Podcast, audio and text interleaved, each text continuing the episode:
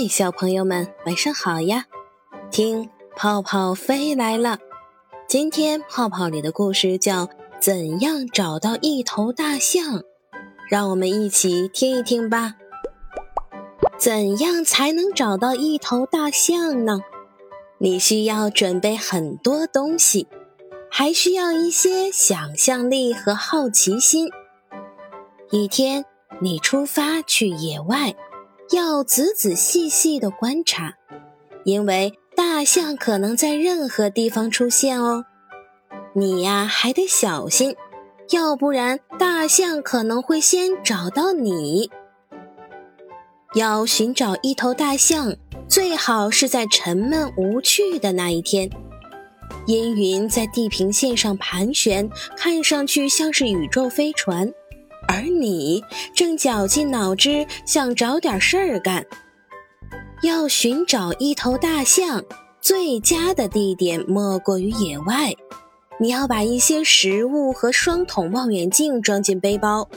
也许呀，你还想带上一支长笛和一条漂亮的毛毯，把你要讲给大象听的故事编织在上面。你要做的第一件事。是爬到离你最近的一棵大树的树顶上，拿出望远镜四处看一看，看有没有体型庞大的灰色家伙出现。如果没有看见大象，你就得走进丛林去探险。你要留意大象的脚印，它们看起来像一朵朵可爱的花。不过呀。你可别指望听见大象的脚步声，因为它们走路时会踮起脚。如果你感到口渴，就找个水坑停下来喝点水。你在水坑边休息的时候，还能跳进去泡一泡。还有啊，别忘了，大象可是游泳健将。要是你碰上一户人家，那就敲敲门，礼貌地说一声。请问有人见过一头大象吗？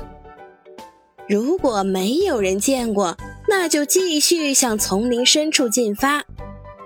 可能会突然下起大雨，你可以躲在一片大叶子底下，一边用你的长笛吹上一曲，一边等待暴雨停下。你的肚子一定会饿得咕咕叫。那就在树荫下找个松软的地方大吃一顿。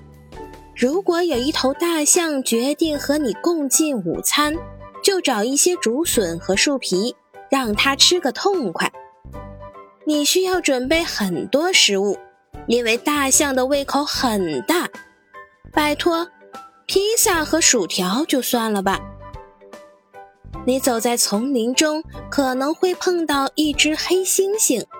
如果你觉得自己很勇敢，就问问他能不能一起在藤蔓上荡秋千。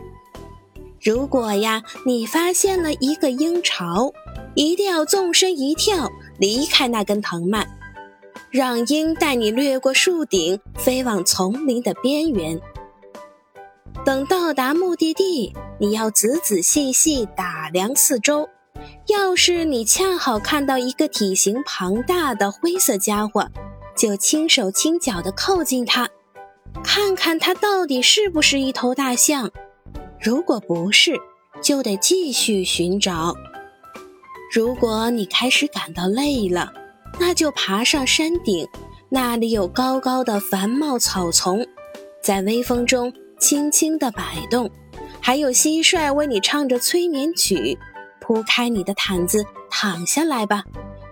提醒自己要做个关于大象的美梦。如果一阵地动山摇把你惊醒，你发现自己被拦腰抱住，被高高的举向天空，这时你才恍然大悟：一头大象找到了你。